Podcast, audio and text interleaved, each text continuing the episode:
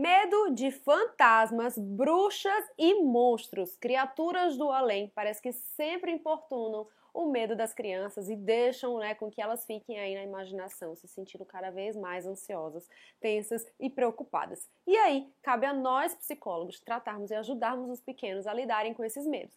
E o principal ponto que eu acho que é importante da gente trabalhar com eles é da gente buscar evidências que esses, essas criaturas do além de que a gente pode fazer isso na terapia? Tem uma brincadeira né, de imaginar que eu costumo fazer com os meus pacientes que é o seguinte: se você tem um medo de monstro, imagina só.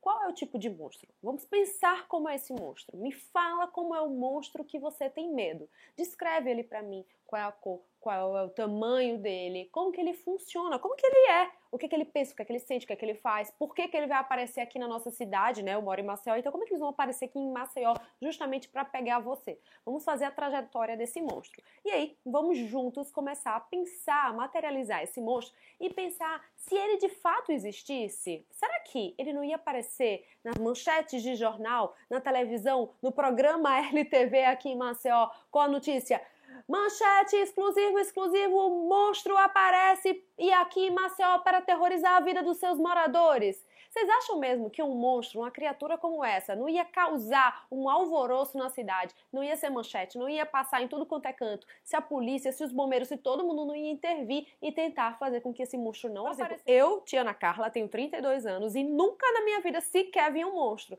Será que se de fato eles existissem, eu não ia ter visto alguma vez na vida. Vocês acham que eu ia estar aqui mentindo para as crianças na clínica? E aí a gente começa a levar esse raciocínio indutivo, né? Para poder checar as evidências ou não que um monstro ou que uma criatura do além existe.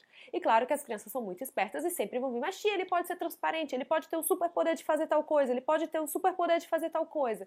Mas de qualquer forma, mesmo eles tendo esses superpoderes, a gente ia escutar algo na, na né? Na manchete, nas coisas, as pessoas iam se preparar, ia ter toque de recolher, as pessoas iam começar a se preparar, iam ter esconderijos secretos. E o principal, os seus pais irresponsáveis iam se preocupar com seu bem-estar e não iam deixar você sozinho, beirando o monstro, beirando o perigo de um monstro aparecer no seu quarto, concorda? Uma sessão bem divertida, refletindo sobre todos esses pontos. Claro que a gente vai dar o tom de acordo uh, com a idade da criança, com o questionamento da criança, tem que ter muito cuidado para que essa conversa não deixe ela com ainda mais medo. O objetivo é justamente desconstruir essas ideias acerca dos medos e das criaturas que não existem. Mas, gente, tenham muito cuidado, isso aqui faz parte da TCC quando a gente trabalha o raciocínio indutivo, checagem de a gente pode trabalhar, que é mais ou menos essas ideias que eu levantei, é, checagem de evidências, raciocínio indutivo e, claro, e desconstruindo essas ideias negativas, distorcidas sobre a realidade. Mas tenham muito cuidado ao fazer isso, checando sempre a idade da criança, o,